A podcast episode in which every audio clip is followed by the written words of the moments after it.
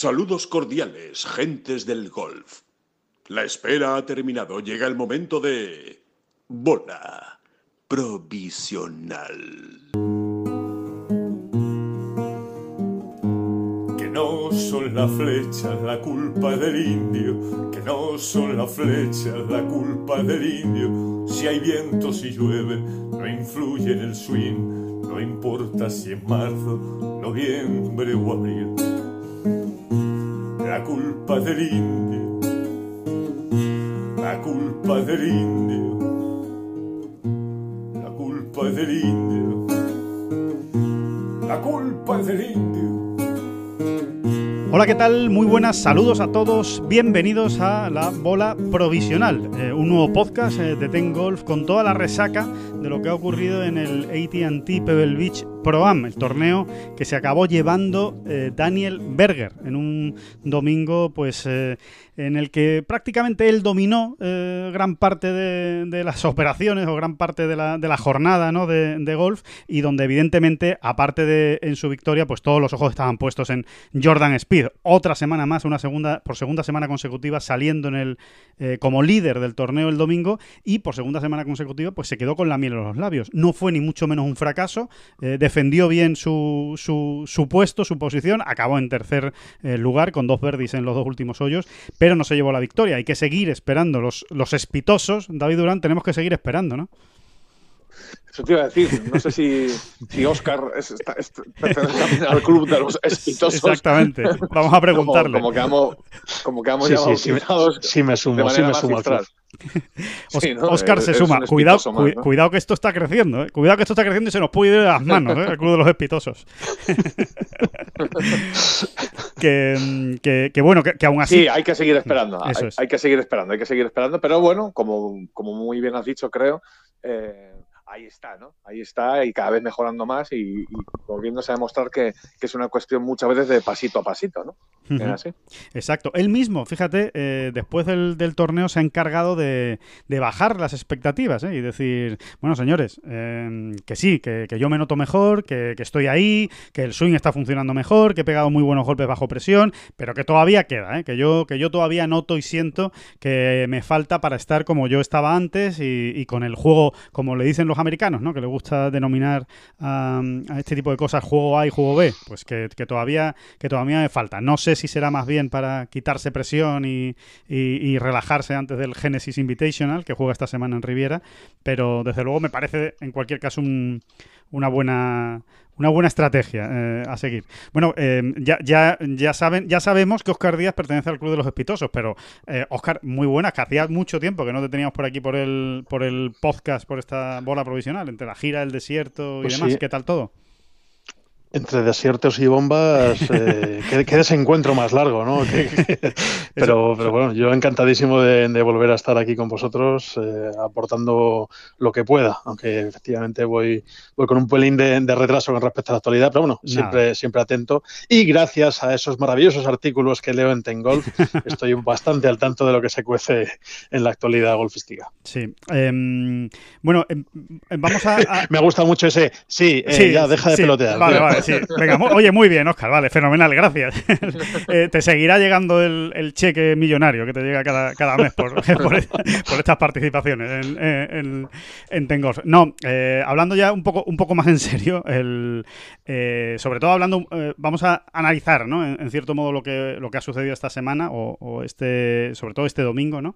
Con esa victoria, con esa victoria de Daniel Berger. Yo creo que lo primero, lo primero que hay que decir es, señores, que Daniel Berger es un jugador muy serio, eh, David, que, que, ya lo era en su momento cuando empezó, en ese año 2016-2017, cuando ya ganó en el, en el PGA Tour, que parecía que, que, había, desaparecido, pero que, ha vuelto con toda la fuerza del mundo y, a pelear ahí por el top ten mundial. ¿eh?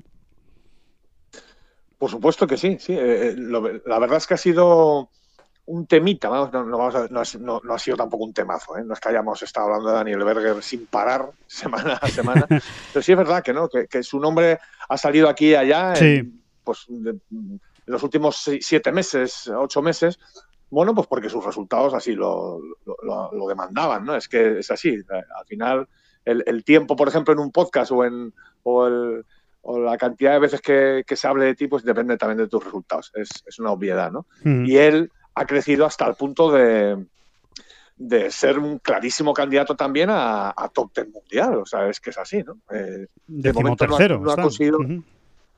Está decimotercero, su mejor posición en el ranking mundial ha sido duodécimo.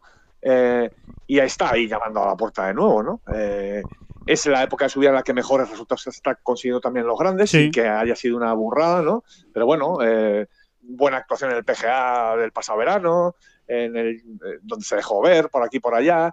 El máster, recordemos que no lo pudo jugar en noviembre, porque él no estaba clasificado y, brillando de manera continuada, brillando de manera continuada, o sea, son muchas semanas jugando bien eh, al golf, fallando poquísimos cortes, eh, sumando muchos top ten desde, bueno, pues prácticamente en el último año, ¿no? En el último año tiene siete top 5 en 19 torneos, ¿no? Que son palabras mayores, ¿eh? Es más de uno de cada tres acaba entre los cinco mejores, desde el Phoenix Open del año pasado. Sí, es que se ha convertido en otro jugador muy consistente, ¿no? Y además, pues ha encontrado, digamos, eh, esa paz o esa serenidad, vamos a llamarlo como, como queramos, de, fin de semana, donde cuando él se siente en, la pomada, pues eh, no, se, no se achanta, ¿no? O sea, eh, está jugando muy bien bajo presión, ¿no? Que es una de las cosas que ya caracterizan a este Daniel Berger. Y luego, mira, nos hacíamos, nos hacíamos eco, bueno, más que nos hacíamos eco, analizábamos ya hoy mismo un Tengol el hecho de que realmente eh, Daniel Berger era uno de esos sospechosos, entre comillas, de, estar realmente o de haber salido muy beneficiado del hecho de jugar sin público, ¿no? Porque es, algo que, se está planteando también además en muchos deportes. Realmente cómo está afectando eh, eh, esta, situación extraña ¿no? y peculiar. Y bueno, es verdad que Daniel Berger, bueno, la, prueba fundamental es que ganó el primer torneo después de aquel gran confinamiento de primavera de 2020. Pero pero hay que añadir que esto venía de antes, ¿eh? que esto venía de antes. Además, él lo explicó en su momento, era un largo proceso de trabajo en el que se había metido con su equipo y, realmente eh, es cierto que los, resultados ya le avalaban eh, antes de, encerrarnos, de aquel gran confinamiento, donde había estado muy cerca de victoria tres semanas seguidas, ¿no? en Phoenix, Pebble Beach también precisamente hace un año y en, y en, y en, y en el Honda Classic, ¿no? Eh, es curioso, así que, es curioso como, como detalle, David, que, que el, digamos que su resurrección, ¿no? O su, su vuelta al máximo nivel eh, de Daniel Berger ha venido de la mano del entrenador de Jordan Speed, el que era el entrenador de Jordan Speed, que, que ya no lo es, de el, Cameron McCormick, ¿no? Eh, con él lleva dos años trabajando y, y bueno, la verdad es que eh, los resultados no pueden ser más buenos. O sea, digamos que el primer año se puso en la lanzadera y en el segundo ya han empezado a llegar los, los resultados, ¿no? Lo comentaba precisamente eh, Jordan Speed eh, esta misma semana durante el torneo de Pebble Beach que, que bueno, que, obviamente está, está yendo muy bien esta, esta relación. Absolutamente. Y, bueno, y no deja de ser una otra curiosidad más que, es que forme parte, no, como, como ya lo has relacionado de esa manera con Jordan Speed, en realidad es una relación que mucho más profunda que viene de antes, ¿no? El, propio Spitz lo comentaba esta misma semana, esta misma semana, ¿no? Que le encantaba jugar con Daniel Berger porque al final llevan viéndose y coincidiendo, eh, eh, jugándose torneos, como quien dice, desde que tienen 14, 15 años. desde niños, sí, sí, los, Dos, los dos son nacidos en 1993 y esto empieza a ser, esto empieza a dar ya miedito, miedito, lo de 1993 porque de ese año tenemos dentro del top 10 mundial a Justin Thomas, a Sander Soffele, a, Bryson de Chambó y ahora a Daniel Berger llamando a las puertas, ¿no? Es que da un poco de miedo que, la mitad del top 10 mundial, como quien dice, vaya a ser de, nacido, nacido en este año, ¿no? Pero es que esa generación que les ha salido fundamentalmente en Estados Unidos, mm, eh, es, una, auténtica maravilla, ¿no? Es, de esas cosas que no suceden tanto, ¿no? O, sea, o que se sucede muy poco, ¿no? Que, coincidan tantísima calidad, ¿no? Eh, en, un año. En, un año, ¿no? En, un, solo año, ¿no? Ni siquiera en Estados Unidos, donde las cosechas son abundantes y floridas eh, año tras año o temporada tras temporada, ocurre esto, ¿no? Sí, sí. Una cosa muy curiosa. Totalmente. Oscar, em, ¿cómo, ¿cómo, ves tú el, el, asunto Jordan Speed? ¿Tú eres de los que eh, crees que, que lo vamos a tener ya ahí, o sea, que, que ya, ya podemos contar con él para, para los grandes, para las grandes citas, que, que va a estar, que está ya de vuelta o que todavía hay que darle un poquito de margen. Yo creo que sí, además él, está siendo muy prudente con sus, con sus declaraciones y creo que además es lógico porque eh, la caída fue dura, pero es que el listón también estaba altísimo. Es así, repasamos la, el historial de, Jordan Speed, eh, teniendo en cuenta que su primera victoria llegó pronto, en el John Deere Classic aquel en 2013, pero luego si, si miramos el resto de sus 11 victorias, estuvieron concentradas en prácticamente dos años y poquito que fueron dos años majestuosos, eh, con 10 victorias, tres de ellas eh, un mayor, con lo cual el listón de las expectativas yo creo que no ha estado más alto para nadie en los últimos, pues voy a decir una barbaridad, 15, 20 años. O sea, porque y con esos tres triunfos, eh, además salieron las eternas comparativas entre hasta dónde, qué, qué, ritmo llevaba de victorias, un poco lo que se está haciendo ahora con, John Ram, ¿no? A otro, a otro nivel, porque todavía no, no, le hemos metido en la cuenta de los, de los grandes, pero sí en el de, el de top 10 o sí en el de top 5, sí en el de victorias. Pues en su momento con, con Jordan Smith se hizo ese tipo de comparativas y llevaba mucho tiempo, eh, aunque somos bastante aficionados a buscar, o, fuimos bastante aficionados a buscar al siguiente Tiger en cuanto un jugador despuntaba y conseguía dos o tres eh, resultados llamativos, lo de Jordan Smith no fue una entelequia, o sea, fue una, fue una realidad. Entonces, claro, por eso, una vez que desaparece del mapa, desaparece del mapa de las victorias, no desaparece en mapa golfístico, porque ha estado ahí, ha estado, estuvo para ganar después de, de 2017, de mediados de 2017, pero bueno, no se ha concretado, ya sabemos, algunos momentos especialmente duros, sobre todo en, en, en algún mayor. Entonces, eh, ¿A dónde voy a parar después de esta larga perorata? En que sí, en que sí. Tiene muchísimo mérito lo que está consiguiendo el hecho de haberse apuntado dos top 5 seguidos uh -huh. ante muy buenos planteles. Pues eh, es, eh, es, digno de elogio y sobre todo a mí me gusta especialmente cómo acabó ayer. Eh, ya viéndose fuera de la clasificación, pues siguió peleando hasta el último momento, consiguió esos, acabar con ese menos dos eh, que no le permitía luchar por el título, pero sí arañar algún puesto en la, en la clasificación. Y bueno, eh, como dijo ayer, incluso mmm, está más que satisfecho con el porcentaje de buenos swings que pegó, mm. incluso en la última jornada, quitando el hoyo 5, el hoyo 6, algún, algún ejemplo más que ahora mismo no, no me viene a la cabeza. Mm. Pero bueno, que, Hombre, hay que decir realmente. Creo Oscar, que, que le tenemos ahí, claro. Sí, en ese sentido, hay que decir, eh, David y Oscar, que, que realmente eh, a Jordan Speed, yo creo que la, es, un poco exagerado, pero, pero es que es así, ¿eh? eh por lo menos yo lo veo así. Eh, se le va realmente la victoria en el hoyo 1 y en el 2. Porque en el 1 y en el 2 tiene dos claras opciones de Verdi, juega los dos hoyos de manual, lo juega fenomenal, eh, se deja dos buenas opciones de, de, de pad de Verdi y no los mete.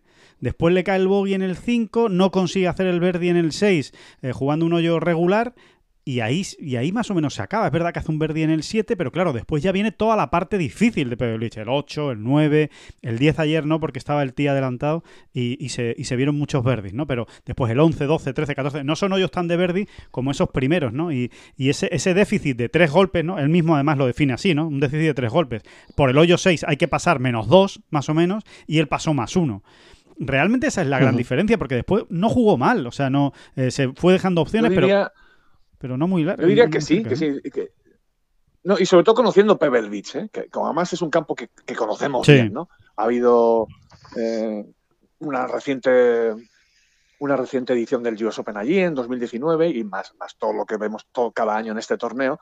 Es que es así, es un campo don, donde te da, eh, siempre te abre bastante la mano en, en, ese primer tercio de la vuelta y luego te la cierra violentamente incluso eh, en los siguientes hoyos, uh -huh. ¿no? Entonces, todos los jugadores saben. Yo recuerdo perfectamente en la, previa a la jornada final de ese US Open de 2019, hablando con John Ram, ¿no? que salía con muy relativas opciones, pero bueno, opciones al fin y al cabo, que la, que la clave la situábamos, incluido todos, incluido el propio John, ahí, ¿no? Que había que sacar mucha ventaja, había que empezar muy fuerte eh, en esos primeros hoyos y luego ya empezar a, a, a manejarse, ¿no? A, a, ir gestionando como uno buenamente pudiera.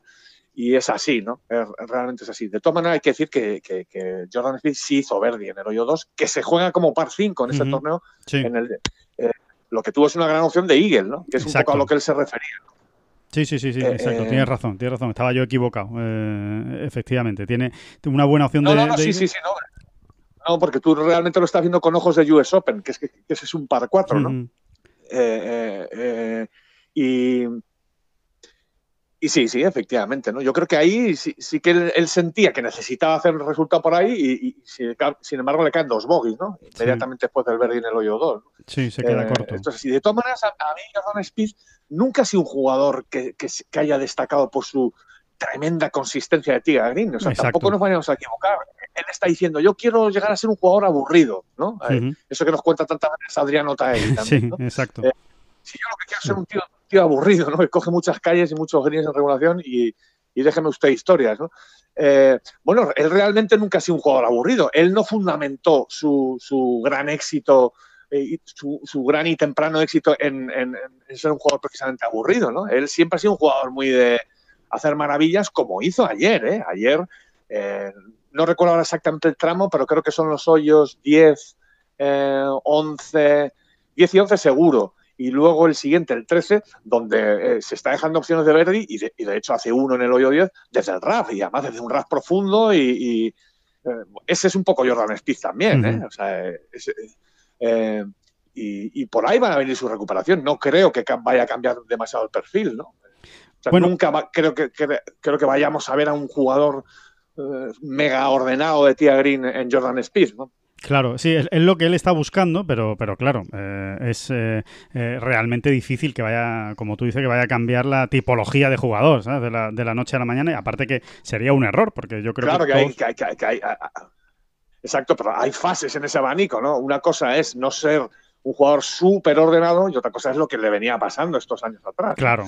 Que, que, que ya no es que sea desordenado, es que es un, puedes llegar a ser un auténtico caos lo que le pasaba a Smith, además fallando para los dos lados, que es que ya no sabes. Sí, sí, sí, el pobre hombre. Ese es el Sí, sí, sí. Era uno de sus principales problemas, que sus errores eran muy escandalosos. O sea, eran errores muy, muy feos. yo recuerdo eso, sobre todo del ti, jucazos mm, flagrantes y luego a continuación te abría una bola a 20 metros, como le pasó en aquel Open, y bueno, salvó aquel, con aquel híbrido maravilloso por la derecha, en fin. Eh, y luego aparte... Eh, sumas a esos problemas desde el ti que cuando se se le salía la cadena, pues eran muy, muy llamativos, pues esa inseguridad que le, que le poseyó con el pater que durante muchos años de su, de su carrera, bueno, tampoco es, muy joven, tampoco he dicho una barbaridad, pero bueno, durante los primeros años de, su irrupción en el mundo profesional, pues era, era su seguro de vida.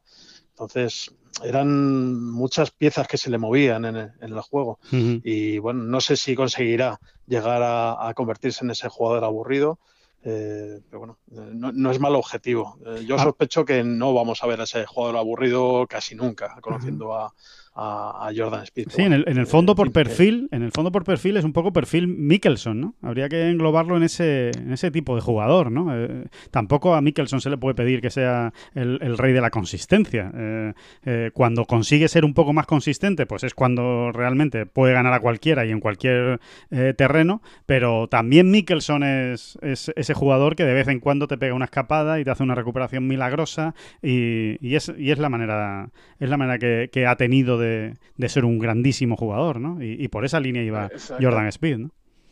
Exactamente, exactamente. El mismo Severiano, ¿no? Si yéndonos un poco más atrás, eh, son jugadores eh, geniales que cuando cogen la semana, y, tienen varias de esas al año, pero varias, unas cuantas, que cuando cogen la semana ordenadita de Tianin, están ya de entrada varios peldaños por encima de la media, bueno, de la media y de todos, ¿no? Eh, eh, eh, funciona, funcionan así, ¿no? Y Jordan Speed, yo creo que siempre seguiremos viendo a un Jordan Speed apoyándose en su juego corto. Me viene a la memoria ahora, me viene a la memoria. Es, de la atalaya que me da la senectud. exacto, exacto, exacto. Es que eso lo dijo un día Juan Rabonetti y me hizo mucha gracia. Ya me he quedado con la frase. es muy buena. Le pega, le pega todo, además de decirlo. Eh, eh, no sé qué iba a decir. Sí, no, que, hablando del juego corto Jordan Speed, eh, aquel duelo que, no ha pasado a los análisis de la historia del golf, eh, porque era una primera ronda del Campeonato del Mundo Match Play, que jugaron Jordan Speed y Pablo Larrazábal, un jovencísimo Jordan Speed y Pablo Larrazábal, no sé si os acordáis. Sí, sí, sí, me acuerdo. Y, aquel partido, además, especialmente fue un canto al juego corto, porque ninguno de los dos anduvo muy bien y, ya sabemos cómo se las gasta Pablo en un momento dado eh, alrededor de Green y, Jordan Speed, ¿qué te voy a contar? Y recuerdo hablar con Pablo Larrazábal, pues no sé si dos días después del torneo, de hablar con él y, las cosas como las dice Pablo a veces que me me dijo, yo creía que tenía un buen juego corto. yo creía, mira, yo creía que tenía un buen juego corto. Y no, porque realmente el partido ah, llegó apretadito, ¿eh? No sé si ganó Jordan Speed 2 y 1, creo, en el 17. Yo juraría que fue en el 17. En el 17.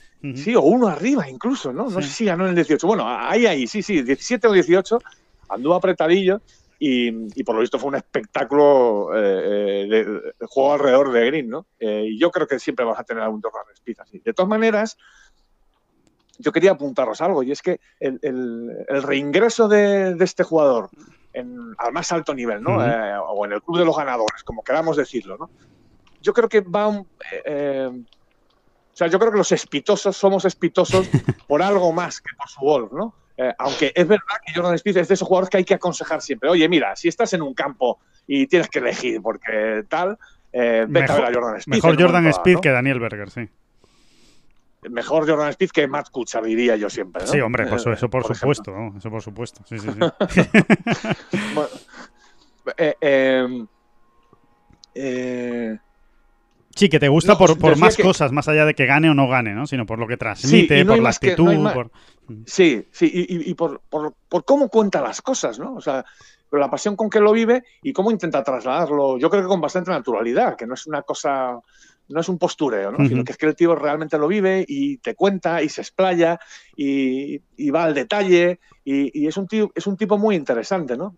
También lo hemos dicho en este podcast otras veces, ¿no? O lo hemos escrito, ¿no? Que, es, un, es un jugador al que le, le mola mucho todo el tema de la historia del golf, ¿no? Yo creo que eso siempre es muy interesante y, y aporta, ¿no? le da eh, aporta riqueza, ¿no? Al final, al, mundillo, ¿no? Y tiene sentido del espectáculo. Y tiene también sentido del espectáculo en el campo de golf. Y, parece que no, pero eso es importante, eh, mucho más ahora que, que, no, que no puede haber aficionados en, la, en, en, los campos y hay que verlo por televisión, ¿no? Es un, es un jugador que, que te transmite con sus gestos, con sus reacciones, eh, con su manera de, de, pues eso, como tú decías, ¿no, David? De vivirlo, ¿no? Lo vive tan intensamente con sus, con sus conversaciones eternas con la bola y con, y con su caddy, con Mike Greller, eh, es, un, es un jugador que, realmente es, es, que es muy agradable de ver, porque incluso ayer, que, sabía que se le estaba yendo el torneo, que no, que no metió un pad en ese momento clave, ¿no? Entre, entre los hoyos 11 y 16, ¿no? Que quizá le hubiera, le hubiera permitido engancharse a, a la victoria,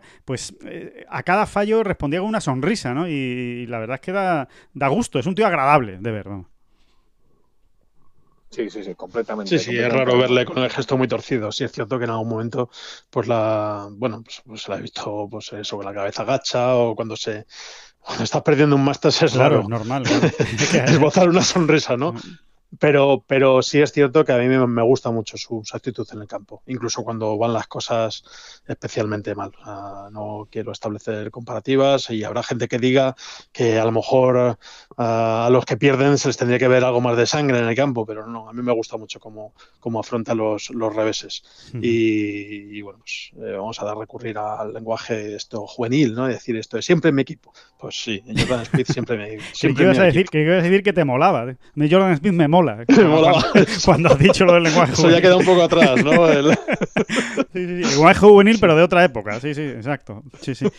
Bueno, pues, eh, pues nada, ahí, estaremos expectantes al, tema de Jordan Smith. Por cierto, David, ha sacado un tema que, me gustaría, si, si os apetece, eh, eh, profundizar un poquito más, que es el cómo, cómo ha afectado ¿no? la ausencia o la presencia de, público, en este caso la ausencia, ¿no? el que no haya espectadores, que no haya ambiente en los campos de golf, porque esa es la realidad, no hay ambiente, no hay griterío en los campos de golf, em, a los jugadores en, general, ¿no? Eh, mm, realmente da la sensación de que, de que efectivamente hay, hay algunos eh, golfistas a los que, no sé, les, les, falta un poco esa, esa gasolina, ¿no? Eh, no sé, se, me viene a la cabeza, por ejemplo, eh, el nombre de Justin Thomas, ¿no? Creo que, Justin Thomas es un, es un jugador que, que, que, interacciona muy bien con el, con el público, ¿no? Y al que, y al que se le ve reaccionar eh, muy bien con las reacciones del público. Y sin embargo, por ejemplo, Dustin Johnson, pues es un jugador que da lo mismo, ¿no? Que haya 80.000 personas en el, en el green eh, celebrando un golpe suyo que no celebrándolo, ¿no? O sea que realmente sí, sí, sí que influye, ¿no? Al final en, en los resultados, ¿no? Sí, sí, también se me ocurre, se me viene a la cabeza el nombre de John Ram. ¿eh? Yo creo que John Ram es un jugador que se alimenta bastante también, ¿no? Tiger.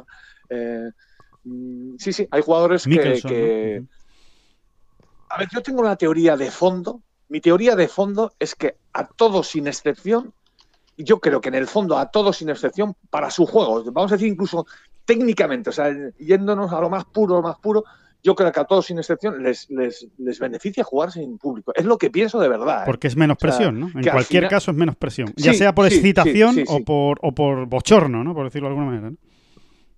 Sí, sí, sí. Yo creo que es así, ¿eh? Ahora, es verdad que luego de, esa parte buena que tiene el jugar con público, digo, buena para el resultado concreto del jugador, ¿eh? eh porque buena, yo solo le veo partes buenas a, que haya público. Sí, sí, estamos. Simplemente por el colorido. Exacto, estamos hablando de cómo influye en la tarjeta de un jugador. Exacto, el score, la tarjeta, el, puro y neto resultado, ¿no? Eh, eh, eh, mm, sí es verdad que luego de, esa parte hay quien se beneficia más de esa excitación, ¿no? Como tú decías, o, de esa emoción, o de esa parte de interactuar, ¿no? Que, te, que, pues, es verdad que te, que, te da gasolina, o que haya jugadores a los que les aporta más, más energía, ¿no? que se crecen aún más, que se crecen aún más, ¿no? Exactamente, ¿no? Y que necesitan de la emoción, ¿no? Eh, eh, y yo diría que John Ram es uno de ellos, síntomas probablemente también. Y luego hay otros, como Daniel Berger, seguramente. Sí. Pues que. que, más pues pausado. Sí, es así, ¿no? Eh, la cuestión es también. voy a hacer una pregunta un poco capciosa y oportunista, pero ¿Maverick McNeely habría tenido ese final de torneo con Pebble Beach abarrotado? Pues, pues es posible que sí, ¿eh? Ojo, ¿eh? Pero, pero, pero es, algo, también diría que es probable que no. sí. ¿eh? Bueno, y, también, es cierto que Pebble Beach es un campo un poco peculiar, porque es un campo muy grande, es un campo que incluso en los tiempos en los que ha podido acceder el público, hay muchos de los hoyos que están casi vacíos. O sea, eh, o bueno, por lo menos yo tengo esa imagen del campo. Si no están, a pie, no están al pie de los greens, no están al pie de los greens, sobre todo en ese tramo tan bonito del 7, 6, 7, 8, porque no se puede llegar a ese cabo, entonces, pero sí están arriba, o sea, se les escucha, vamos, quiero decir. Incluso hay, en, hay muchas calles, bueno, que es raro que te encuentres con, con una concentración eh, alta de, público. Pero bueno, que a lo mejor Pebble Beach es un mal ejemplo, que es el que nos toca esta semana, es una excepción. Tenemos que pensar más en, en otros campos un poquito más cerrados. Y sí, seguramente, seguramente bueno, pues habrá que, trazar, a lo mejor tenemos que hacer un perfil psicológico de, jugadores y poner a un lado a los primos de Dustin Johnson, encabezado por Dustin Johnson, a, esa, esa, vertiente pasota ¿no? de, jugadores que, que aprovechan precisamente esa manera de, de afrontar un torneo y les da más igual lo que pasa a su, alrededor y luego gente que se, que se alimenta del lío, incluso que, no voy a decir, mira, aquí sí que creo que Mickelson encaja de maravilla con esta definición. Jugadores que les gusta lucirse. O sea, ya no es por el hecho de que estén buscando golpes inverosímiles, ¿no? que estén forzando. Sí, pero sí, que tienen ese punto exhibicionista, pero no, eh, no voy a decir que estén renunciando, o sea, que vayan a perder golpes por ejecutar un golpe que, que no vean, porque si ejecutan un golpe es porque lo ven. Pero sí es cierto que tener público alrededor yo creo que les motiva especialmente para llevar a cabo determinadas acciones. Sí, sí. y, y, jugadores con ese, con ese carisma y ese talento que saben lo que arrastran en un campo, ¿no? Y saben cómo se influyen. Es que eso también influye. Hablando de Maverick McNeil, que es un gran jugador, por cierto. Ahora, si queréis, hablamos de él un poco, porque su historia también es curiosa, ¿no? Sí, sí. Por la relación que tuvo con John Ram, ¿no? Ahí en esa pugna por el número uno del ranking número uno del mundo. sí, sí. Por el número uno del mundo amateur, ¿no? Eh, pero eh, claro, si tú llevas por detrás a Phil Mickelson haciendo verdis, el, rugido de un campo siempre es una es algo muy impresionante, ¿no? Y, a, lo, que no a lo que no te puedes vamos, de lo que no te puedes sustraer, ¿no? Que es, difícil, ¿no? Y eso, con eso cuentan ese tipo de jugadores. No te voy a decir ya nada Tiger Woods, ¿no? O sea, llevar por detrás el rugido de Tiger en un día bueno de Tiger es muy duro, ¿eh? Es muy duro. O sea, saber que tú estás fallando un pad y que vuelves a ir otro rugido, ¡oh, va, va, va, tal. Es, es, es, forma parte del espectáculo y forma parte también del, del de ese mundo, ¿no? Absolutamente etéreo de la presión y, las, emociones. Sí, sí, de la parte psicológica, por supuesto, que, influye y, mucho, ¿no? No es lo mismo dar eh, pegar un golpe de salida después de haber escuchado un rugido detrás eh, que, si no ha habido ningún ruido. Y dices, ah, bueno, pues parece que de momento no está pasando nada. Eh, eso es así, ¿no? ponías el ejemplo de Maverick McNeely, pero hay otros muchos ejemplos. el mismo de Nate Lasley, ¿eh? Ayer que, estuvo hasta el final para, ganar el torneo, si no es por un cortocircuito en el hoyo 16, pues eh, lo podría haber ganado un, tipo de 38 años que, ganó el año pasado en, Detroit y que no se había escuchado mucho de él eh, en los años anteriores y es uno de los que yo, por ejemplo, pondría, ¿no? Eh, pondría el, circulito de jugador al que le viene bien, que no exista ese, esa presión añadida del, del público. Sí, eso te das mucha cuenta además también estando allí, ¿verdad, Alejandro? Ahora que venimos de tres torneos consecutivos claro. en, la gira del desierto sin público, es verdad que no son torneos donde habitualmente haya mucho público, ¿eh? esa es la verdad, ¿eh? pero aún así cómo cambia, ¿no? Cómo cambia el escenario, el panorama, ¿no? Y, lo ves, lo, palpas eh, o lo detectas mucho más estando ahí. Hay menos tensión. hay menos mm. tensión hay como, exactamente, cómo ves a los jugadores incluso un domingo caminar al campo, ¿no? O sea, eh, eh, es que eh, van más relajados, es así, o, más fácilmente pueden ir metidos en lo suyo, quiero decir, ¿no? Eso, eso se, está viendo, ¿no? Se, ve, se ve mucho, ¿no? Porque es que no es lo mismo, ¿eh? Es que no es lo mismo. Estar jugando un torneo en el 18, un domingo, y, estar pegando una calle, a, a un campo desierto, como digamos, ¿no? No, no, no. Al final eh, bueno, eso, pues, falta ese, ese ingrediente, ¿no? que, es tan, que es tan interesante. ¿no? Sí, ¿no? y que al final, eh, em, incluso reduciéndolo al absurdo, pero es que no es lo mismo pegar un golpe delante de, ocho personas que pegarlo delante de dos mil. Es que no es lo mismo. O sea, al final eh, ahí hay un, un, un, brurito del jugador de, joder, me está viendo mucha gente, lo tengo que hacer bien, que dice, no, esos son profesionales y lo tienen superado. No, o sea, son profesionales y lo tienen superado. Sí, pero más o menos porque se acaban haciendo callo, ¿no? Dicen, bueno, sí, otra semana más que me encuentro, pero después eh, solo hay que escuchar a, a, los jugadores hablar del T del 1 de la Ryder Cup, ¿no? Que dicen que es el jugador el golpe más tenso y lo dicen campeones de medios eh, porque no es lo mismo al final estar delante de un millón de personas que de 1500 es que, es que no es igual, o sea, no es lo mismo cómo suena eso, no es lo mismo el ambiente que te genera, la presión de, tener que hacerlo bien y, de... Sí, sí, es así, es así. Y, yo diría también en el momento del error, ¿sabes? Que, que siempre aparece, ¿no? En, en una ronda de golf.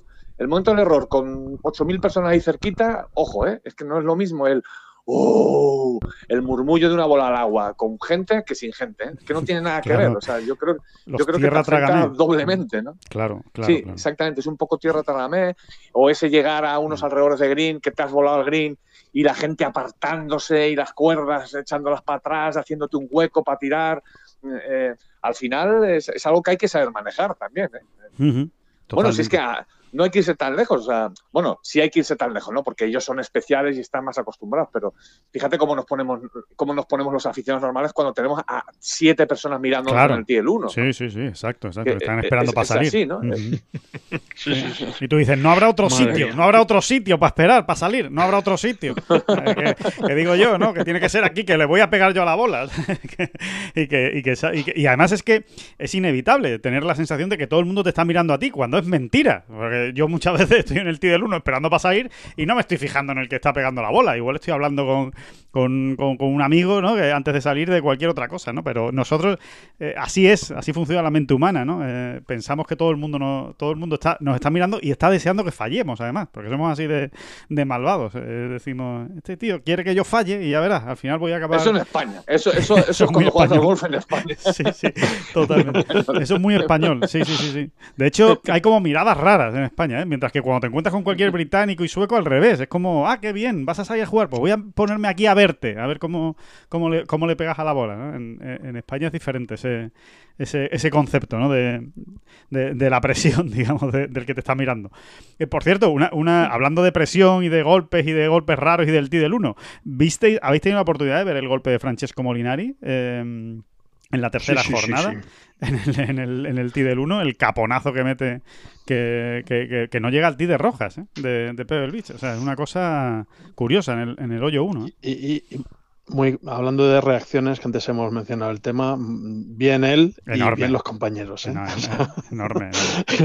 Molinari enorme. Y luego muy bien el tuit que puso Sí, a continuación. enorme. O sea, ya cuando acabó la vuelta, ese de un, de un señor que se resbalaba y le pegaba un guantazo al suelo con el Sí. driver. Sí, y dice, y dice, ¿habéis visto, a, habéis- a los seguidores que si ¿Habéis habían visto algo, divertido hoy. Sí, sí, ¿habéis visto algo digno de mención hoy? algo, algo entretenido. es. Sí, sí, la verdad es que sí, pero es, es curioso, ¿eh? es, es realmente curioso. Vamos, yo desde luego no, no, no, no recuerdo muchos golpes así, ¿eh? de, de- de- de ese calibre en un tee de salida, porque, bueno, hay otro en, en una calle, en un tal, eso sí, ¿no? Hemos visto la semana pasada, ¿no? Bueno, la semana anterior en Arabia, Dustin Johnson, ¿no? Pegando ese medio filazo en el, en el hoyo 4 a Arabia, pero, pero, pero desde un tee de salida que, que pegar un caponazo de ese tipo no es, no es muy habitual, desde luego. Pero bueno, Yo recuerdo Mira, ese- ese- un, ese- un medio caponazo de, de Ángel Cabrera eh, hace tiempo también, que tampoco avanzó mucho, se quedó ahí enganchada en el RAF antes de llegar a la calle, pero no, no, de este, de este calibre no, no recuerdo mucho golpe, la verdad. En el ámbito profesional, claro. Eh, si me pongo a hablar de lo mío, en fin, bueno, me ya, claro. Sí, sí. Oh, eh, ibas a decir hoyo, algo, hay uno o dos en cada hoyo. Eh, sí, sí, no, bueno, no, Sí, precisamente relacionándolo con lo que estábamos hablando, ¿no? Ese, ese accidente Claro. que ocurre en un tee del 1 de un mayor y puede salir sonado para, todo, para el resto de la vuelta ya, ¿eh? O sea, Bueno, le pasó a que- Campillo. Le pasó a Jorge Sí, Campillo, sí, ¿te acuerdas, David? En, en el PGA Championship de, de Beth Page, en su primer hoyo, eh, pegó un ganchazo a la izquierda, le dio contra un árbol y no sé si avanzó 80 metros. Eh, y, y ahí había público. Y ahí había público, claro, lo cual, pues, obviamente es, es muy desagradable, ¿no? O sea que, que sí, sí, sí, es, es así. Esa- esas cosas al final acaban, acaban influyendo. Bueno, pues. sí, sí, eh, aquello fue sí, terrible. sí, sí, David, perdona. No, no, sí, sí, no, eso, aquella escena fue terrible. No era el hoyo 1, era, pero era el 2 o el 3 de Beth Page. vamos. Ah, Y- creí que era el fue- 10. fue- Creí que era que había empezado por el 10 y era, y era el 10. Ajá. Mala memoria tengo. No, no, no, no, era el, era, era el, el uno, creo que era el 2, el hoyo 2, sí, Ajá. que es el primero cuando te sales de la, primera, de la, cuando, sabes, que, te, que cruzas la carretera después sí, del 1 en. Bethpage. Sí, sí, sí. Y pues, pues creo, creo, juraría que era el hoyo 2 y fue tremendo, sí, porque es que además me pilló allí y, y, y- y es, que se, es que se pasa muy mal, o sea, poniéndote en la piel del jugador. Porque, Claro. Verdaderamente era un golpe malo, sí, era un golpe malo, pero tampoco era el desastre entre los desastres. eh, pero claro, pegó en un árbol, la bola vuelve hacia atrás, encima empieza a botar, bota en un camino, sigue perdiendo metros, metros, metros, y al final, que claro, había avanzado eh, y es terrible, ¿no? La bola se te queda mal y, ves al jugador pasándolo muy mal ante la expectación de la gente, porque eh, ahí sí que nos echamos todos, eh, el, el aficionado se echa encima diciendo, a ver cómo sale de esta Claro, este, este claro. hombre. ¿no? ahí empieza, ahí entra ya el morbo, ¿sabes? Y el, y el, y el- y el decir, a ver, a ver hasta dónde acaba esta tragedia, ¿no? Exactamente, exactamente. Y, hay que manejarlo, ¿eh? Hay que saber manejarlo. Sí, Oye, sí. para caponazos también el de Dustin Johnson, ¿no? En, en Arabia hace bien poquito. vamos. Sí, sí, bueno, no, fue que, no, no es que fuera un caponazo horroroso, ¿no? Pero esa bola rasita, ¿te acuerdas en el par 5? Sí, sí, sí, sí, Eh, sí, sí, sí. Pues, pues muy llamativa, muy llamativa. Lo que pasa es que el muchacho sacó, sacó Verdi luego, pero, pero sí, sí. eh, fue, un, Sí, sí, claro, claro. fue, un, fue un golpe fue un golpe muy mío, de hecho, muy mío, ¿no? de, de- de pegar ahí el, el- el filazo y te avanza. Un golpe, perdón, quiero, quiero matizar, un golpe muy mío de los buenos. O sea, que, que ya que fallas, pues por lo menos has avanzado 120 metros, ¿sabes? En la, en la calle y no te has metido en ningún lío, ¿sabes? O sea, que, que ese es un, un buen fallo, que, diría Dustin Johnson. Que... mm, que bueno, bueno, pues eh, eh, si, si os parece, nada, simplemente por, por una pincelada para ir acabando con, con el tema de Pebble Beach eh, y repasamos unas cuantas noticias de, esta semana que yo creo que son interesantes para los aficionados. Eh, bueno, que, que Rafa Cabrabello pues no le salió, que no le salió, que no le salió el torneo, que no le salió, no le salieron las cosas. Yo creo que se, vamos, se lo dejó claramente en la primera jornada, ¿no? En, en, Pebble Beach ese más uno en unas condiciones tan, tan buenas, ¿no? Y tan favorables como, como hubo el jueves en el torneo, pues eh, ya ahí se puso muy cuesta arriba eh, el poder pasar el corte jugando encima al día siguiente en Spyglass, ¿no? Eh, la verdad es que no, no le ha salido nada a, a Rafa esta semana, eh, especialmente con el juego largo, ¿no? No ha estado muy, muy entonado, ¿no? Con, con los hierros, ¿no? Sí, esa es que sea la peor noticia, ¿no? Dentro de que mm, yo creo que no hay que alarmarse, ¿no? Ujú. Por precisamente por lo que demostró en la gira del desierto, eh, creo que debemos considerarlo de momento como un accidente, ¿no? O como una mala semana, pero esa no deja de ser esa la mala noticia, ¿no? Que donde realmente había recuperado la consistencia, pues ha vuelto a fallar esta semana en, Pebble Beach, ¿no? Y es, eh, sí, a mí es una pena, ¿no? Es una pena porque ya no te digo un top ten, un no sé qué, ¿no? O un luchar por el triunfo, pero sí hubiese estado muy bien para su absoluta tranquilidad, hmm. ¿no?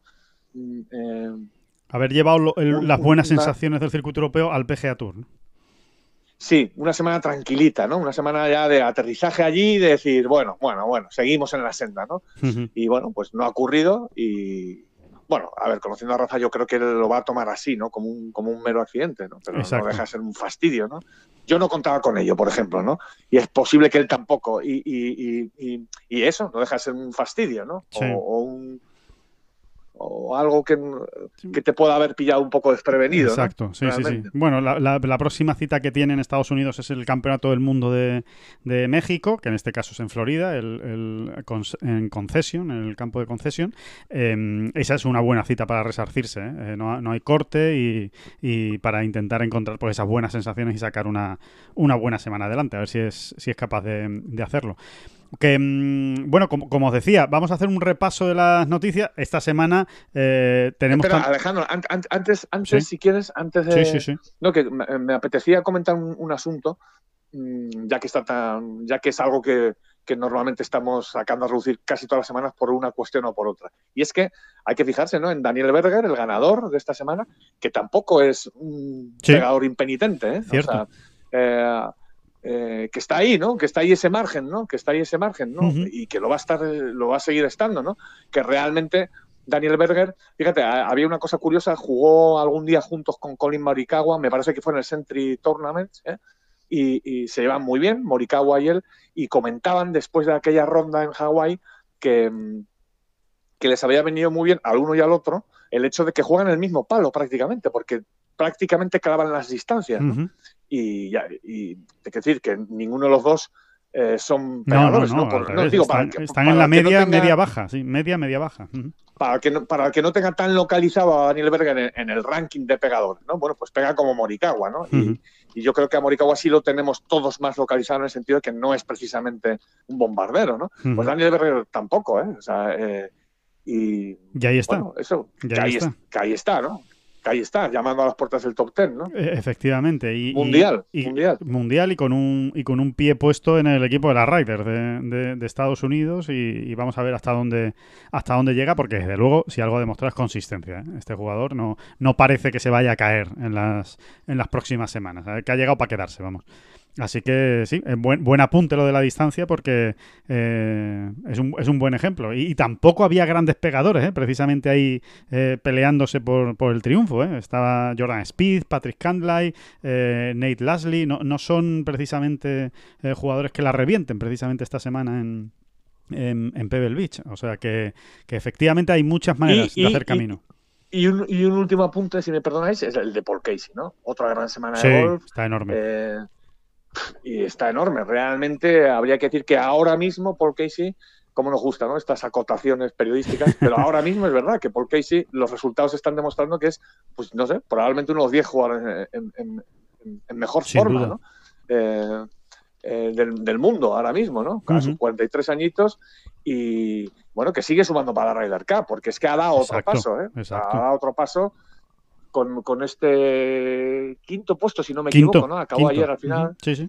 Bueno, pues no, no, era un torneo que diese, que repartiese demasiados puntos, bueno, pero, ahí está, sumando, ahí está, sumando, exactamente, está sumando y, y, colocándose bien y lo que vendrá, ¿eh? porque ahora vienen las citas, ahora sí que viene, ahora sí que esto no para, ¿eh? ahora sí que vienen las citas gordas ¿eh? del, del, del, golf mundial, empezando por este Génesis que empieza el próximo jueves y del que ya hablaremos en el podcast del, del jueves largo y tendido, pero que, pero que tiene una pintaza el torneo y, y se va a repartir 68 puntos al ganador, 68 ¿eh? puntos, estamos hablando pues prácticamente de un campeonato del mundo. Eh, es, son las cifras que se manejan. Creo que hay, creo que esta semana en, Los Ángeles, en Riviera, van a estar 31 jugadores del top 50 mundial. Eh, y me parece, y creo que que van a ser unos 60 y algo del top 100. O sea, es que eso es, con trazos ya de, mayor casi, ¿no? Sí, sí, sí, sí, sin duda, sin no duda. llega, ¿no? No llega, evidentemente, pero ojo, ¿eh? Ojo con el torneito. ¿no? Y además es que es una de esas citas yo creo que nos pasa a todos, ¿no, Oscar y Alejandro? Que, que, que, que, las estás esperando todos los años por el campo, ¿no? El escenario, últimamente además, este torneo, el Génesis, es un torneazo en cuanto a participación. Em, digamos que en los últimos años ha subido incluso un escalón. Este año sube ya dos. Y, bueno, es, es, una maravilla, ¿no? Por no hablar de que allí van a estar también John y Sergio, ¿no? Sí, exactamente, sí, sí, sí. Están, eh, es, un, es un invitation. Que mola, que, mola, que mola mucho. Esta semana mola. Es una, es una gran Lástima de Tiger, ¿no? sí, sí, sí, Lástima, lástima. Por cierto, que Tiger está clasificado, que Tiger está clasificado para el campeonato del mundo, ¿eh? Veremos si lo juega o no. En principio, yo creo que no, que no llegará a tiempo, pero cuidado, eh, es en Florida, es cerca de su casa. Em, bueno, veremos. Por lo pronto está clasificado, porque eh, este lunes se cerraba eh, por primera vez ese top 50 mundial y él está al 48, así que, que la plaza la tiene. Veremos a ver si, si, es ahí donde lo vamos a ver, o si lo vamos a ver en el de Players, o si ya directamente va a haber que esperar al, al Masters para, para verlo. Em, bueno, siguiente asunto, eh, si os parece, que, quería comentarlo con, vosotros porque creo que ha sido una de las grandes noticias ¿no? de, la, de, los últimos días en el, en el Golf Mundial, que ha sido ese calendario que ha presentado el Ladies European Tour. Curiosamente, en el podcast del pasado jueves, eh, David Durán preguntaba, ¿no? decías, David, eh, oye, ¿qué, se sabe del calendario del circuito europeo? ¿Lo han, ¿Lo han anunciado ya? Bueno, pues no estaba anunciado completamente, ya sí lo han anunciado completamente, empieza en mayo y, y, desde luego tiene una pinta excepcional, ¿eh? con muchas citas en Europa, eh, muchos torneos en Suecia, en Francia, un par de citas en España, eh, citas además importantes en España, torneos que están cogiendo solera, con sus propias, entre comillas, vamos a llamarle sus propias Rolex series, ¿no? Esos torneos que... que Aramco series. Sí, los, los, las Aramco series, ¿no? Que, que, patrocina el gobierno saudí y que, y que, se van a jugar pues en Nueva York, en Londres y en el en el propio, en el propio Arabia Saudí, la verdad es que, bueno, eh, eh, enorme el trabajo que han hecho en el Ladies European Tour, enorme el trabajo de Alexandra Armas, y yo creo que ahora sí se puede decir que esto es una cosa muy seria, este Ladies European Tour. ¿eh? Pues sí, sí, la verdad es que te pones a repasar las cifras y, sobre todo si las comparas con el año anterior, que fue un año muy atípico. Pero bueno, si nos vamos un poquito más sí, atrás. te puedes ir al 2018 eh, si pues, quieres. ¿eh? efectivamente. hay, que retroceder bastante para encontrar, para encontrar algo similar. 27 eh, torneos, tal como está la situación, y eso que el circuito empieza tarde, porque no, no nos engañemos, eh, dado los problemas que se han dado en, en Australia y la obligada suspensión en esos primeros torneos que siempre eh, reforzaban el primer trimestre o casi los dos primeros trimestres de, de, competición, pues estamos hablando de que la primera cifra, la primera, la primera cita del calendario será, será a mediados de mayo y aún así colocar 27 torneos sobre todo eh, y una vez que llega a Europa hay un montón de semanas consecutivas eh, con, juego, eh, que es algo que las jugadoras agradecerán por, logística y por, y por posibilidades. Además, eh, torneos con, cifras muy importantes. Ese refuerzo de las Aranco Team Series, que van a estar repartidas a lo largo de, de, todo el año, esas cuatro citas, y luego también pues la posibilidad de, competir por, por, la Solheim Cup, que será en, ya en septiembre, y ese fin de fiesta, que será eh, la, Race to Costa, la final de la Race to Costa del Sol con el Andalucía eh, Costa del Sol Open, de España. Ya metido en noviembre y con ese refuerzo de 250.000 eh, euros para las tres mejores de esta, hmm. de esta lista de ganancias. Sin olvidarnos ni mucho menos de, esa cita también eh, fijada. De momento no tiene asignado patrocinador, eh, pero vamos, está, se está trabajando para que que pues posiblemente Estrella Damm, que es quien ha estado patrocinando este torneo, vuelva a estar implicada. Pero pero vamos, en principio la, fecha está cerrada y, ahí tenemos un segundo torneo en julio en España. Así que pues, hay que aplaudir, hay que aplaudir muy, muy, muy fuerte a, la plana mayor del, circuito europeo, eh, del circuito europeo, empezando por Alejandra de Armas, por Marta Fierardotti y el resto de los responsables mm, que han puesto este, este brillante, eh, brillante calendario eh, sobre la mesa. Sí, estamos totalmente de acuerdo. Estoy, uh, estamos de absoluta enhorabuena ¿eh? que, que, esto, que esto haya cristalizado de esta manera, ¿no? Porque es muy importante. Es muy importante y ya barriendo un poco para acá, si pensando en, las, en la Solheim, por ejemplo, de 2023, es muy importante que un evento como la Solheim esté fundamentado, sustentado en dos grandes circuitos, ¿no? Y una de las patas se nos estaba, se nos estaba quedando muy pocha, Sí. ¿no? En, en- en los últimos tiempos.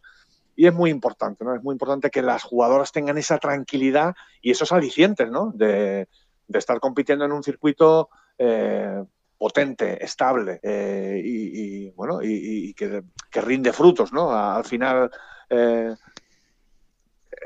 en el bolsillo también me refiero, ¿no? Claro, que, claro, sí. Una bolsa de premios, una bolsa de premios mm, que realmente resarce de, de- de- de todos los problemas que pueda tener uno deportivos, ¿no? A lo largo de una temporada y, y es, es muy importante. Y que te puedas hacer un importante. calendario, ¿sabes? Que te puedas hacer un calendario en Sí, condiciones. Estoy, ¿eh? estoy pensando ahora más, reconozco que estoy pensando ahora más, pues, por ejemplo, en las golfistas españolas, ¿no? Es que es muy importante tener esa puerta abierta, ¿no? Eh, en tu carrera, ¿no? Y era una puerta que se estaba cerrando realmente, ¿no? O sea, era, era to- toda una nebulosa bastante incierta y está muy bien que esa puerta vuelva a abrirse y ellas puedan, eh, porque es que luego eso Ganarse afecta directamente vida. al rendimiento. Exacto. Sí, sí, exactamente. Luego eso afecta directamente al rendimiento, ¿no? Por eso pienso que un evento como la Solheim tiene que estar ah, fundamentada en, en dos grandes circuitos, en este caso, ¿no? Por ejemplo. ¿no? Sí. Y Lo, es si- así, lo es así. siguiente, lo siguiente ya va a ser eh, a ver si, si finalmente se toma esa decisión o se anuncia eh, oficialmente o a ver qué hacen con ese tema, eh, que, que el Ladies European Tour pueda ser también promoción para, para el LPGA, ¿no? A ver si, pues no sé, si, si terminan concluyendo pues que las cinco primeras del Ladies European Tour o, o las diez primeras o, o las tres primeras, ¿no? Lo que, lo que ellos estimen conveniente, pues eh, tienen un acceso directo al al LPGA como ocurre con el Simetra, ¿no? Es verdad que, es, que sería una Exacto, competencia directa exacto. del Simetra, eh, que al fin y al cabo es, es circuito eh, 100% del LPGA, pero bueno, como ahora el LPGA y el Ladies European Tour van de la mano y, y están asociados, pues eh, no parece difícil, ¿no? Que se, se acabe llegando a esa, a esa decisión, ¿no? Final, ¿no? Yo creo que sí, que acabaremos llegando. Y es muy importante que acabar con ese efecto embudo, ¿no? Eh, eh, estoy pensando ahora en, en, en amateurs que están llegando ya a, a, ese momento crucial de su vida o de su carrera deportiva en el bueno, me hago profesional, cómo lo hago, cómo, cómo diseño yo mi, mi, carrera y es muy importante tener esta posibilidad abierta, ¿no? Porque lo otro era un puro efecto embudo. Al final, que, que acabamos todas en el Simetra es mucho más complicado, ¿no? Uh -huh. y, y, de esta manera hay jugadoras que pueden irse haciendo como ocurrió toda la vida, ¿no? Te puedes ir haciendo en el circuito europeo y luego si realmente eres muy buena, pues ya natural, con absoluta naturalidad harás el salto al gran circuito mundial, ¿no? O sea, quiero decir, al mejor circuito del mundo. Eh, es así, ¿no? Pero mientras tanto te estás haciendo, estás compitiendo, te estás fogueando y te estás haciendo una gran jugadora, ¿no? Uh -huh. Si corresponde. ¿no? Es, es, es, es, así. ¿no? Sin duda, sin eh, duda. Además, siguen las buenas noticias relacionadas con el, con el Ladies European Tour, porque esta mañana incluso acaban de anunciar eh, el patrocinio de, de como, como socio oficial. Eh, no deja de ser la marca más importante del mundo en cuanto a, bolas de golf y no deja de ser un refuerzo para, para, el circuito. Así que se ve que sigue habiendo movimiento y no nos extrañemos que en breve tengamos noticias eh, con respecto a este tema que habéis sacado de, de esa promoción al, claro. al LPGA Tour. Seguramente. Y, y una, una, cosa, Oscar, te pregunto por, bueno, por tu implicación en, en, años anteriores en ese torneo. ¿Sabes si existe alguna posibilidad de que, de que se haga torneo en la reserva este año o de momento este año se, se aparca y vamos a ver si, si puede volver en el futuro? Eh, lo veo complicado, sinceramente. Vale. Eh, uh -huh. Pero bueno, no, no, es del todo descartable. No está al 100% descartado. sí es cierto ¿no? que. Yo creo que no, pero bueno, yo, aunque ya te digo que ahora mismo, pues eh, también es cierto que, que la implicación de Deporting Business es, es, menor, que es la empresa que, que, lo puso en marcha el primer año, con lo cual, eh, bueno, pues ahora mismo la, la, reserva tomó ese, ese relevo y cierto es que estaba muy asociado a la figura de Anika Sorenstam. Uh -huh. Entonces, ahora, como sabéis, Anika abre, abre abierto otro, otro frente nuevo eh, con, su, con su vuelta a las canchas, aunque haya sido de manera, o que sea de manera, de manera puntual y su participación en un torneo senior. Entonces, bueno, tampoco quiero eh, jugar a las adivinanzas porque no tengo información de primera mano. Así que, vale. Eh, pero bueno, mis sensaciones son que, está un poquito más complicado que en años anteriores. Vale, vale, perfecto. Hay, una asignatura, hay, una asignatura ahí pendiente del, golf femenino a estos niveles y en concreto del Ladies European Tour, que yo entiendo que es una asignatura muy complicada de, sacar adelante, ¿no? Pero es eh, conseguir relacionar más este circuito con los grandes, con los medios, como pasa en los, en los hombres, ¿no? en los chicos. Que realmente hay una posibilidad de entrada a través, pues, por ejemplo, de la, del ranking, eh, eh, porque al final son los mejores torneos del año que no están incluidos en el, en el salvo el British, ¿no? sí, sí, sí. salvo el British. Y el Evian. No es, y el Evian no están incluidos muchos de ellos, ¿no? O sea, el poder dar ese salto a Estados Unidos a través de tu circuito en Europa, ¿no? Eh, digo, el salto a esos grandes torneos en Estados Unidos, en solo americano. Totalmente, totalmente. Y yo creo que por ahí, por ahí también tienen que ir un poco los tiros en la colaboración, ¿no? Eh, em, ¿Por qué no, no? ¿Por qué no? ¿Por qué no reservar unas placitas eh, para el US Open eh, para el PGA en, a través del ranking del, del, LED, ¿no? Sí, eh, sí, sí. creo que sería muy interesante. sí, sí. Y ser más generosos, ¿no? Con esa, con la aportación, ¿no? Que puede hacer el Ladies European Tour. Yo creo que para eso también es importante que el Ladies European Tour tenga un circuito fuerte, ¿no? Y en ese sentido, pues desde luego el paso de este año eh, va en esa dirección, ¿no? Yo creo que también ahí los grandes van a decir, oye, la, USGA va a decir, oye, pues si estos, estas señoritas tienen un calendario de, de 30, 35 torneos, pues o de 25, de 27, pues ya estamos hablando de una cosa seria, ¿no? Es que en los últimos años eh, daba hasta, hasta un poco de grima, ¿no? Dice, bueno, es que se han jugado 7, 8, 9 torneos del circuito. Si con eso ya vamos a dar entrada a grandes, ¿no? Pues parece como que era demasiado premio para lo que había, ¿no? Pero, pero yo creo que ahora mismo, desde luego, como dice David, eh, es, un, es un muy buen siguiente paso, ¿no? Que, que debería darse, ¿no? Y mm, y nada, y, también comentar mm, con el, en el terreno de las, de las noticias, el, bueno, lo que ya, ya hemos publicado en, en Ten Golf y que es prácticamente un secreto a voces, ¿no? Que parece ser que Meloneras Golf eh, va a ser el, el, campo que acoja ese Gran Canaria Open. Todavía no está oficialmente anunciado por European Tour, pero ya les decimos que 100% va a ser en Menorena Golf, eh, salvo que ocurra algo extraño y, pase algo raro, pero ya ha habido em, gente del European Tour que ha estado viendo el campo e incluso se está pensando ya eh, más detenidamente en cómo se va a preparar eh, esa, esa semana. Mm, y, y, después, bueno, la noticia también que es el viernes, ¿no? Se hizo oficial, ya lo habíamos comentado también aquí. Finalmente, efectivamente, Qatar, el Qatar Master sigue adelante del circuito europeo y va a haber dos semanas seguidas en Kenia, ¿no? Va a haber una, una primera semana que es la que ya estaba prevista, la del Magical Kenya Open, y después va a ser un eh, Savannah Kenya eh, Masters que, mm, que, va a ser la semana después de martes a viernes, ¿no? Una, unas fechas eh, extrañas, pero que tienen toda la lógica y que tienen que ver pues con estos tiempos que vivimos, ¿no? De, de COVID y de burbujas. Bravo, bravo, bravo porque ha puesto el, el, nombre por el que ha nominado a ese segundo torneo en Kenia. ¿eh? Porque está bien, ¿no? O sea, el, Sabana, o sea, hay, que pensar cómo son las cosas. Dice, oye, que, nos hemos inventado un torneo en Kenia. Que... Vamos a darle un nombre. Vamos a darle un nombre, claro, claro. Y a mí lo de Sabana me ha encantado. ¿Qué quieres que os diga? Eh? O sea, creo que, es, que es, está muy en la línea del fofo. ¿eh? O sea, de, bien, ahí, una cosa rotunda, potente y, bien hecha, ¿no? O sea, eso eh, está bien, hombre, está bien. Oye, fuera de coña, eh, fuera de coña, eh, con perdón, insistir otra vez en esto, ¿no? O sea, que esto de inventarse un torneo, que yo lo he dicho un poco así, parece como de una manera frívola, esto inventarse un torneo en, unas horas, como quien dice, y ponérselo ponerlo ahí a disposición de los profesionales, eh, hay que darle su mérito. ¿eh? Y, en esas en esas sigue el circuito europeo, ¿no? Que, de chapó, de chapó porque no, no, es tan sencillo esto de, bueno, venga, vamos a hacer un torneito aquí de un millón. Bueno, sí, sí, sí, lo, ha, hacerlo, ¿no? lo ha sacado adelante y con esfuerzo, evidentemente, del propio circuito europeo, que, evidentemente es el que ha puesto gran parte de, de, lo que hace falta para que, para que se haga este... Por no decir todo, ¿no? Por, no, decir, todo. Sí, sí, para que se haga este torneo y, y, bueno, y que le viene muy bien. Yo sobre todo pienso, eh, sinceramente, en los jugadores que, que no van a tener tantas opciones de jugar este año y que, oye, ahí van a tener en Kenia, ¿no? Porque evidentemente Kenia no va a ir todo el mundo, ¿no? Eh, eh, los principales jugadores del circuito europeo, o una buena parte de los principales jugadores del circuito europeo, van a jugar en Qatar, pero se van a ahorrar el, viaje a Kenia, con lo cual va a ser una doble oportunidad, pues para jugadores que ya lo hemos comentado, ¿no? Pues tipo Alejandro Cañizares, Gonzalo Fernández Castaño, eh, Sebastián García Rodríguez, Carlos Piguem, ¿no? En golfistas que todavía eh, no han tenido la oportunidad de debutar en el circuito europeo, que vamos a ver cuándo tienen esa oportunidad, más allá de, evidentemente los torneos de Canarias en, España, y que, y que bueno, aquí se les abre por lo menos una oportunidad de, dos semanas seguidas.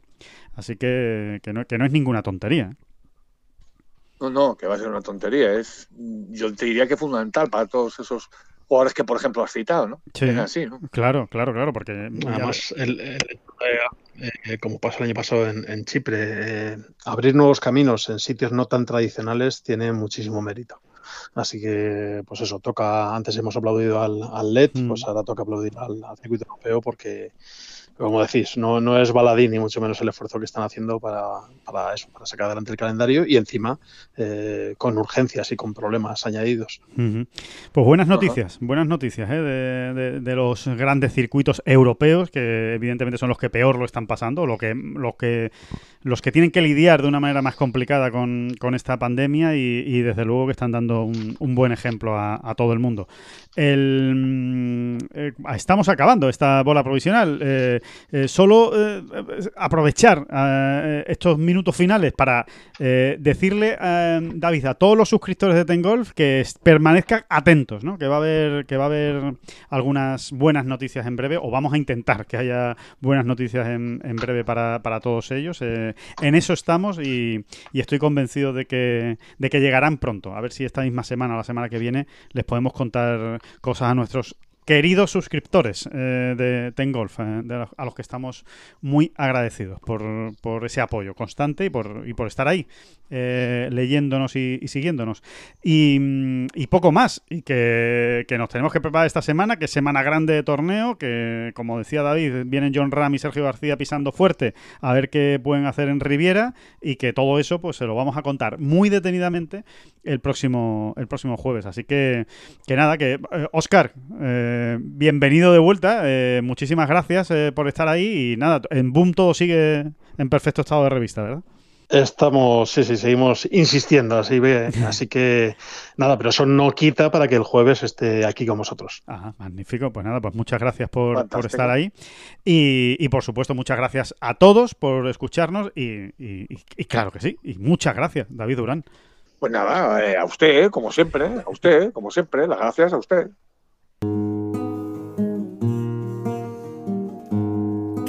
Son las flechas la culpa del indio, que no son las flechas la culpa del indio. Si hay viento, si llueve, no influye en el swing, no importa si es marzo, noviembre o abril.